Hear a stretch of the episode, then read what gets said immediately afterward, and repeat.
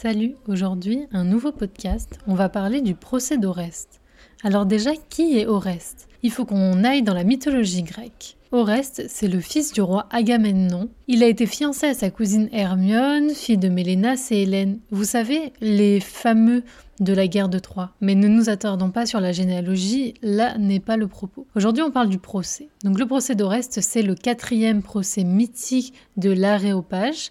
Vous savez, cette assemblée de juges, de savants, d'hommes de lettres très compétents et choisis qui vont donner un jugement sur la colline dite d'Arès. Alors, pourquoi on comme ça C'est parce que c'est sur cette colline qu'Arès a été acquitté. Mais bon, là encore, ce n'est pas le sujet. C'est aussi le nom de la Cour de cassation grecque actuelle, depuis le 19e siècle. Mais pourquoi Oreste est-il poursuivi? Alors c'est très simple, pour avoir tué sa propre mère, qui est d'ailleurs beaucoup représentée en art, cette scène où Oreste tue sa mère. Il y a plusieurs versions. Dans certaines versions, il est poursuivi par le père de sa mère, dans une autre par Érigone, la fille de sa mère, ou encore Électre, sa sœur, mais aussi les Irénées, ces déesses infernales, trois déesses de la vengeance, Alecto, Tisiphone et Mégère. On les associe souvent du côté romain aux furies. Alors c'est un meurtre que certains qualifient de légitime, puisqu'il venge ainsi l'assassinat de son père Agamemnon, qui du coup, vous l'avez compris, a été tué par sa mère, en complotant avec son amant. À la suite du procès, au final, Oreste est acquitté parce qu'on atteint une égalité des voix. Ce procès se serait passé environ en 1200 et quelques avant Jésus-Christ. Maintenant que j'ai déroulé la petite histoire, en quoi cet épisode judiciaire va pouvoir nous intéresser en culture générale et juridique? Alors, il y a plusieurs thèmes, moi je vais en développer quelques-uns. Tout d'abord, le meurtre de la mère par son fils, qui est donc l'inverse de l'infanticide, c'est un matricide, mais par exemple dans le code pénal français, on englobe les deux sous le terme de parricide, même si en fait cette appellation a été supprimée et désormais on considère que c'est un, meurtre sur un ascendant légitime. Ce crime en France était d'ailleurs puni de la peine de mort mais la, condamnation avait quelque chose d'un peu particulier puisqu'elle avait tout un cérémonial où on avait le condamné qui venait avec le visage couvert d'un voile noir. Mais bon, au final, plus de peine de mort, vous le savez, donc désormais ce n'est plus d'actualité, même si, je vous invite à aller voir, la peine est très sévère. Si vous voulez faire le parallèle avec d'autres affaires, vous pouvez citer l'affaire de Sextus, donc ça c'est sous l'époque romaine,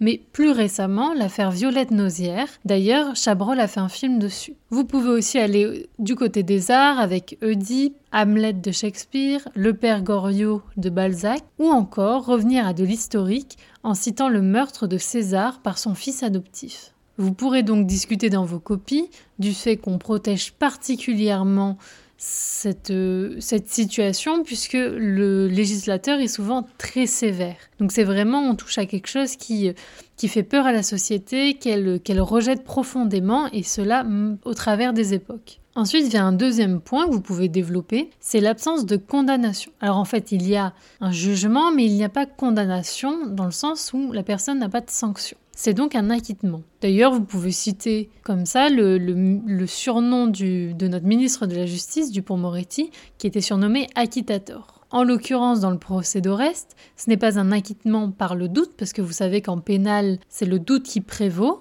mais parce qu'il y a un vote à égalité. Cela nous renvoie à l'importance, lorsqu'il y a des jurés par exemple, de les convaincre. C'est bien souvent pour cela que lors des cours d'assises, les avocats vont insister, répéter et des fois vulgariser leurs propos pour être sûr que les jurés aient bien intégré ce qu'ils veulent faire transmettre comme message. Vous pouvez faire un parallèle avec un film qui est 12 hommes en colère qui est donc, alors ça se passe aux États-Unis, mais c'est un, un, film où un homme va petit à petit essayer de convaincre 12 autres jurys, donc 11 autres jurys, pour, bon je vous dis pas la suite, spoiler, vous n'avez avez qu'à aller voir.